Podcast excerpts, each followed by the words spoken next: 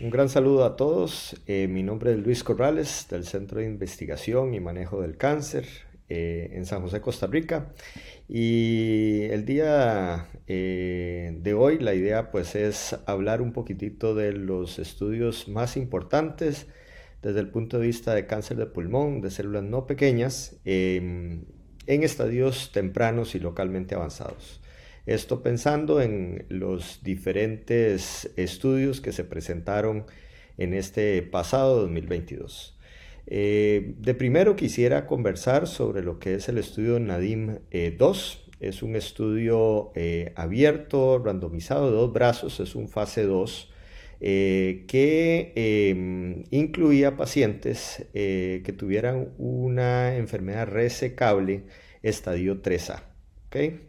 Eh, los pacientes todos tenían que tener un estado funcional adecuado, en donde no existiera una alteración de lo que es el eje FR y fueron randomizados a recibir eh, nivolumab a una dosis de 360 miligramos junto a lo que es paclitaxel y carboplatino como una terapia neoadyuvante. Después de esta terapia neoadyuvante, los pacientes fueron llevados a cirugía eh, y aquí pues em, Posteriormente, pues eh, los pacientes se les valoró de acuerdo a lo que es la resección completa. Entonces, tenemos un grupo de pacientes que iban a em, que iban a eh, tener el nivolumab dentro de lo que es la neoadyuvancia y otros grupos de pacientes en donde no tenían el nivolumab, era solamente la parte de quimioterapia. Desde el punto de vista de lo que era em, el objetivo primario del estudio, era la, eh, mm, respuesta patológica completa por un comité em, independiente y em, dentro de lo que son el grupo de pacientes que fueron incluidos, al final fueron 87 eh, pacientes que fueron randomizados a lo que es a ambos brazos. Em, cuando vimos lo que es la parte de los resultados, eh, realmente el hecho de haber incluido el nivolumab dentro de lo que es la terapia favoreció em, con una tasa de respuesta eh, patológica completa de un 36% versus un 6% que fue visto solamente en los pacientes que presentaban quimioterapia como neoayuvante. Em, esto también es importante porque, bueno, realmente brinda una opción, em, em, digamos, eh, realmente diferente de incluir o no lo que es la parte de la inmunoterapia como terapia eh. Si nosotros vamos a lo que es la respuesta patológica mayor, recordar que esto pues permite hasta un 10% de tumor viable, el 52% eh, de pacientes en el brazo de nivolumab quimio eh, lograron esto versus solamente un 14% en el brazo de quimioterapia. Algo también importante es que eh, la cirugía definitiva ocurrió en un 91% de los pacientes en el brazo de nivolumab quimio versus solamente un 69% en el brazo de quimioterapia eh, solo. Eh, el segundo estudio que quisiera hablar es el estudio Keynote 091, es un estudio fase 3 em, que fue pues, multicéntrico. Realmente los pacientes tenían que haber em, o tenían una enfermedad eh, que había sido resecada em, con un em, estadiaje patológico de 1B, y teniendo al menos 4 centímetros de diámetro, estadio 2 o estadio 3A. De estos, eh, de todos los pacientes que se lograron hacer screening, que fueron 1955 pacientes, el 60%, es decir, 1170 pacientes, eh, fueron randomizados a recibir pembrolizumab, ¿verdad? Versus em, placebo. Esto también incluyendo pacientes solamente PDL1 más del 50%. Entonces, eh, ¿qué se tuvo em, dentro de lo que son los resultados? Eh, una sobrevida libre de enfermedad de 53.6 meses para los pacientes que fueron randomizados a recibir pembrolizumab versus 42 meses para aquellos pacientes que fueron randomizados a recibir placebo, ¿verdad?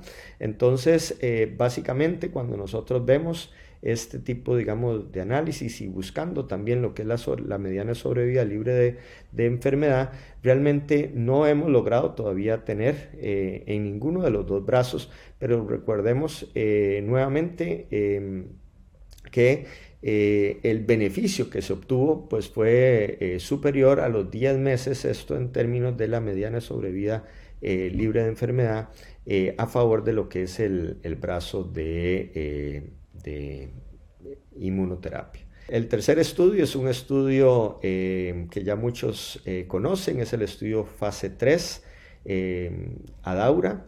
Es un estudio que incluyó aquellos pacientes que fueron operados y tenían un estadio 1B a 3A y que todos tuvieran pues una mutación del EGFR, una mutación común.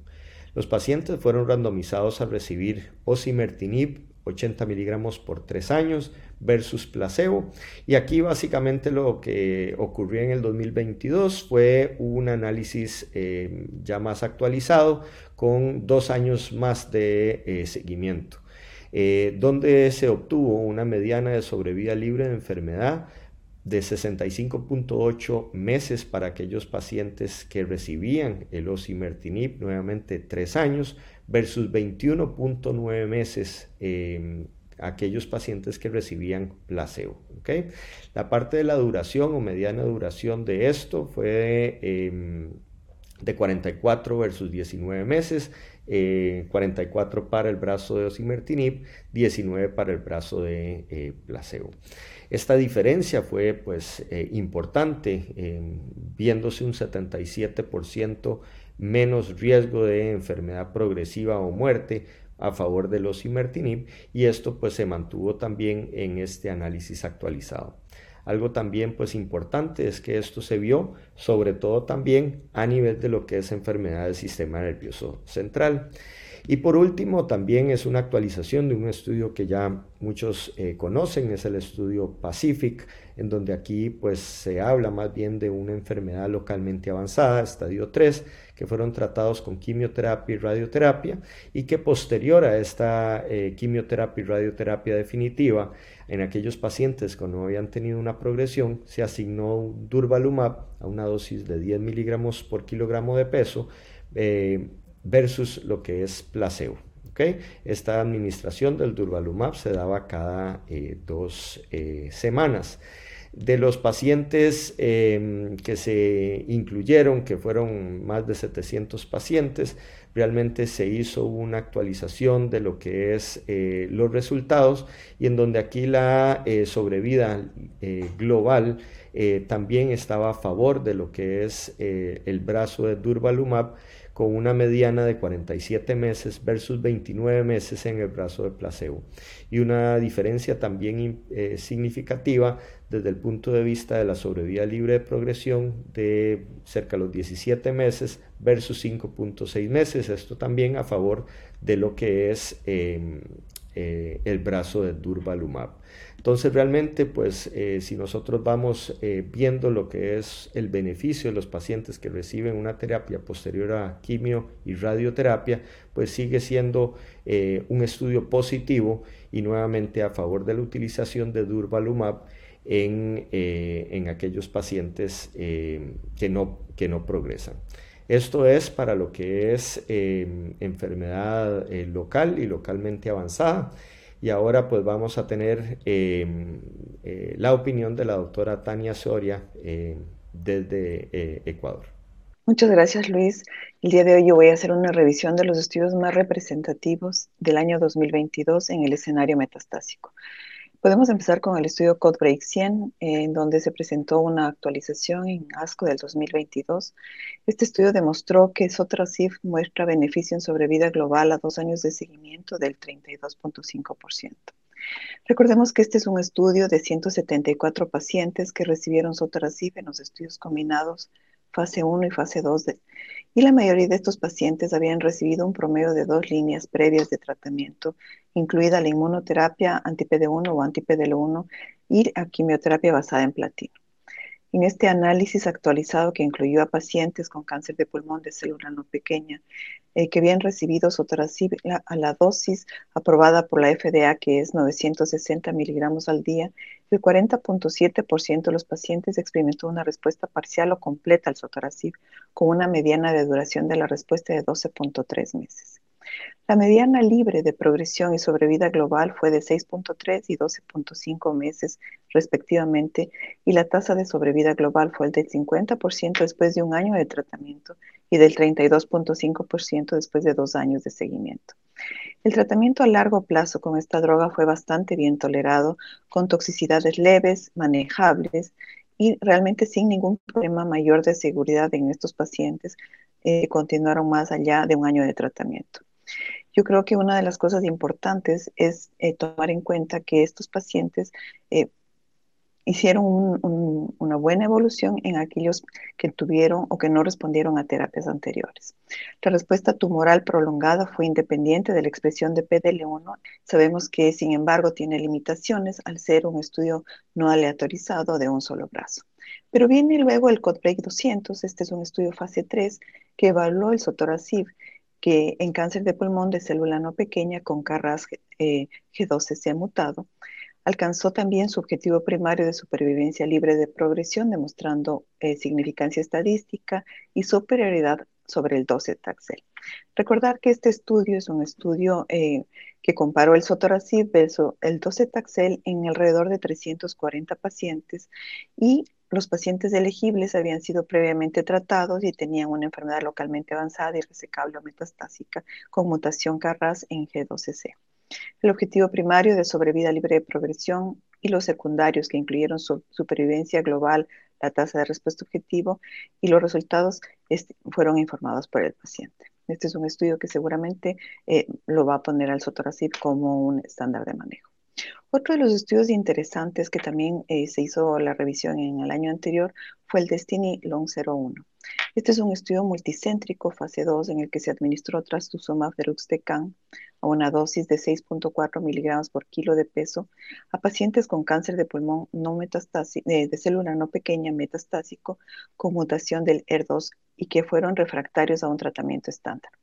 El resultado primario fue eh, la respuesta objetiva evaluada mediante una revisión central independiente y los resultados secundarios fueron la duración de la respuesta, la supervivencia sin progresión, la supervivencia global y la seguridad. Además que se evaluaron biomarcadores de alteración del ER2. Entre los resultados más interesantes es que la duración media de seguimiento fue de 13.1 meses. Se obtuvo una respuesta objetiva confirmada centralmente en el 55% de los pacientes.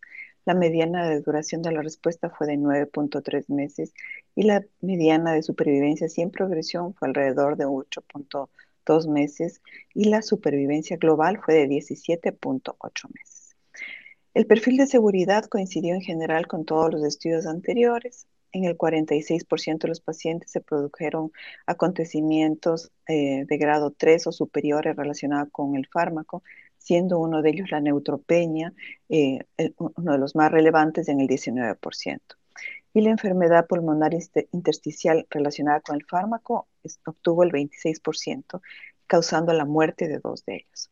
Sin embargo, se observaron respuestas en diferentes subtipos de mutación del ER2, así como en aquellos pacientes sin expresión detectable del ER2 o con amplificación del ER2. Pienso que en conclusión este estudio lo que demostró que el transformador de tienen una actividad antitumoral duradera con aquellos pacientes con mutación del ER2 previamente tratados. Otro de los estudios que me gustaría comentar es el Cristal 1. Esta, se presentó una actualización de este estudio que evalúa el adagrasib en aquellos pacientes con cáncer de pulmón de célula no pequeña con mutación del KRAS-12C y que habían recibido al menos una terapia sistémica previa. Estos resultados se presentaron en ASCO 2022 y ahí se dio a conocer el análisis de los cortes fase 1, 1B y fase 2, mostrando una tasa de respuesta objetiva del 44% y una tasa de control de la enfermedad del 31%. La mediana de duración de la respuesta fue 12.5 meses y la mediana de sobrevida libre de progresión fue de 6.9 meses. El corte de los datos que fue en, en, enero del 2022 había una mediana de duración de seguimiento de 15.9 meses y la mediana de sobrevida de 14.1 meses. El perfil de seguridad de este estudio y la tolerabilidad de la Dragasib fue consistente con todos los hallazgos informados anteriormente sin que haya ninguna variación especial. Es importante saber que este fármaco se está evaluando también en monoterapia y en combinación con otras terapias en algunos otros tumores sólidos, como por ejemplo en aquellos que tengan eh, obviamente la mutación del CARRAS, incluido el cáncer de pulmón como cáncer eh, colorectal y cáncer de páncreas.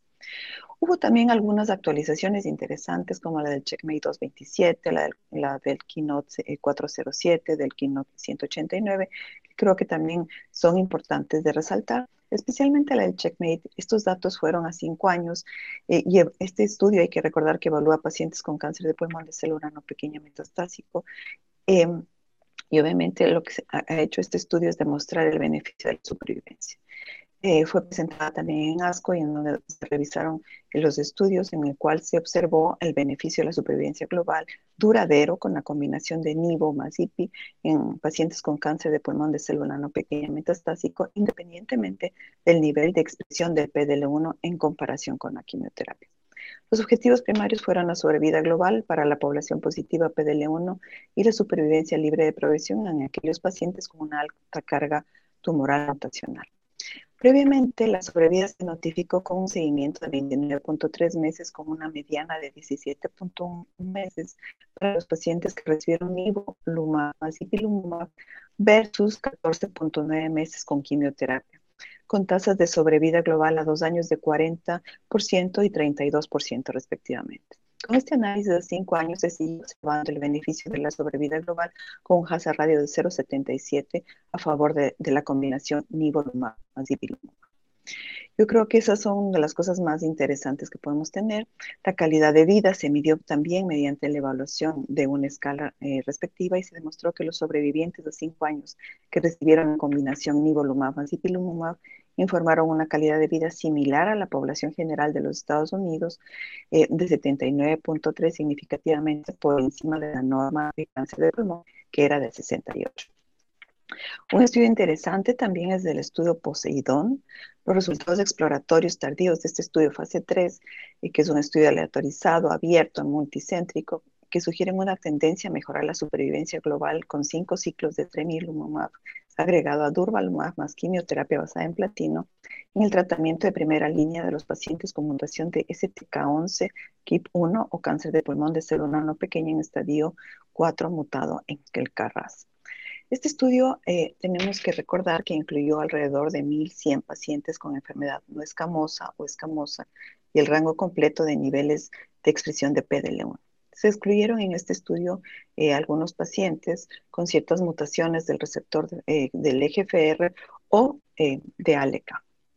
Se observó una tendencia a la mejora de la sobrevida global para pacientes con mutaciones STK11 y KIP1 cuando se trataron con un ciclo limitado de tremilumab agregado a más quimioterapia basada en platino versus quimioterapia sola.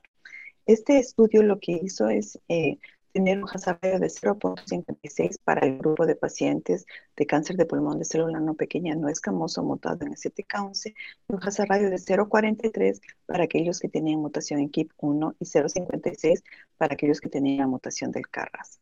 La mediana de sobrevida global y las tasas de supervivencia en años en todos los subgrupos mutacionales también aumentan con la combinación de inmunoterapia versus quimioterapia sola y los análisis de los subgrupos de las mutaciones de CTK11 y CARRAS se presentaron también en pacientes con histología no escamosa, mientras que el análisis del subgrupo de KIP1 eh, se presentó para todos los pacientes evaluables por, una, eh, por una mutación independiente de la histología tumoral debido a un tamaño de muestra demasiado pequeño.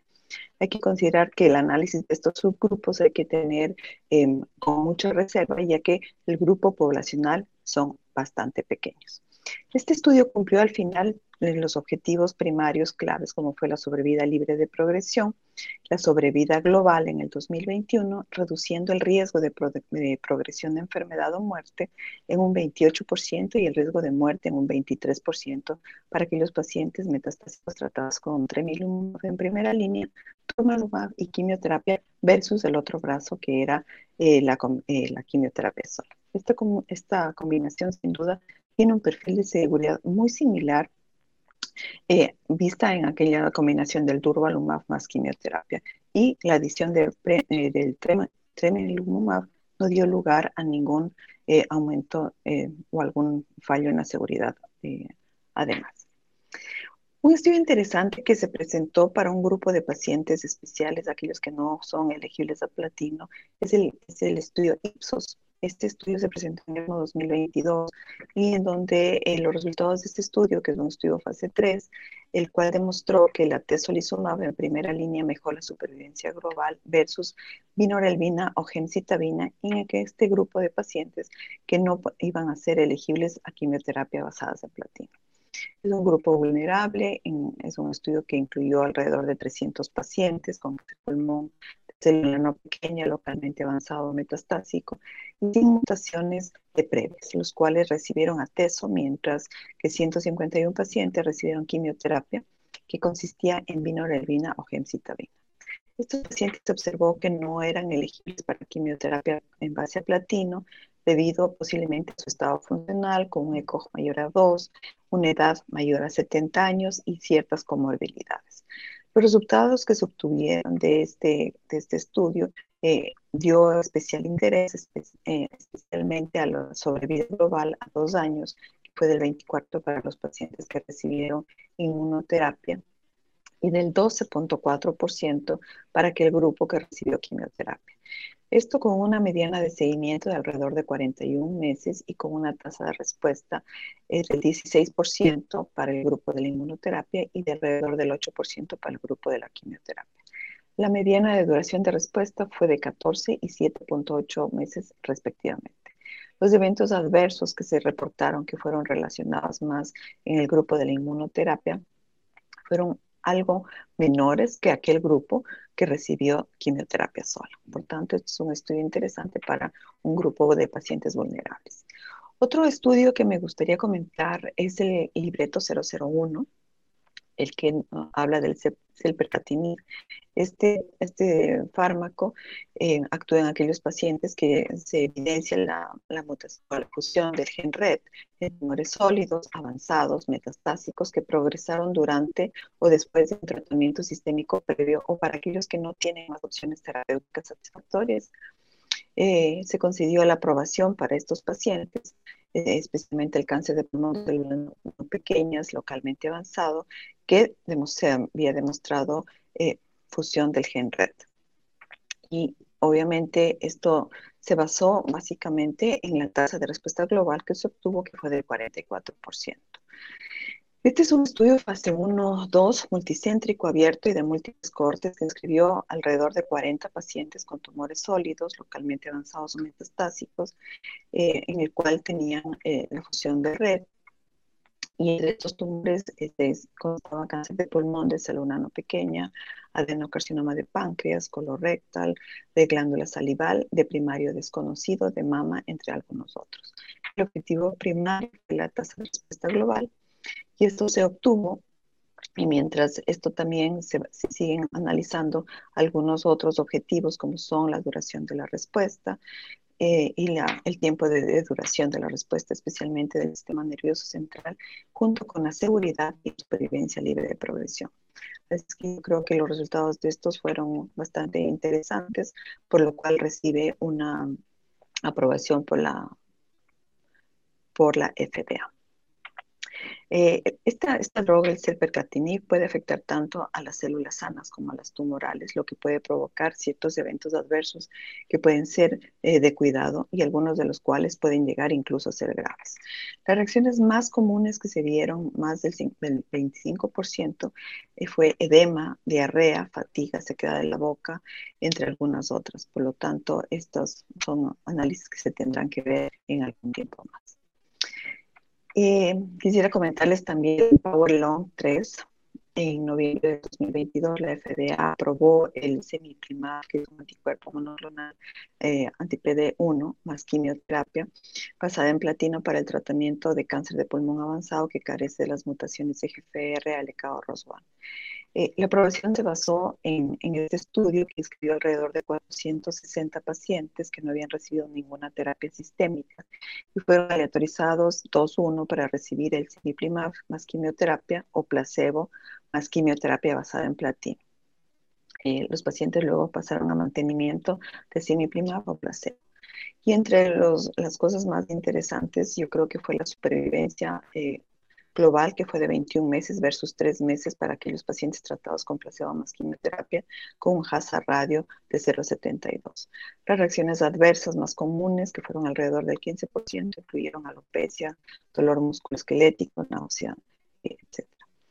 Y yo creo que hay otro estudio que también es interesante, que es el estudio eh, que no sé si es que valga la pena comentarlo, pero este es un estudio que al final eh, fue negativo en donde no se demostró eh, que hubo una diferencia interesante. El estudio Perla, este es un estudio que eh, se presentó durante el Congreso de Inmunoncología de la Sociedad eh, Europea de Oncología.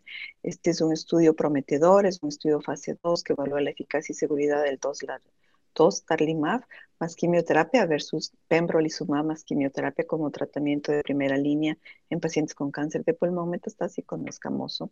Este es un estudio eh, que um, incluyó alrededor de 240 pacientes eh, de cáncer de pulmón de célula no pequeña no escamoso, los cuales no debían contar con ninguna mutación para estar disponibles para esta medicación.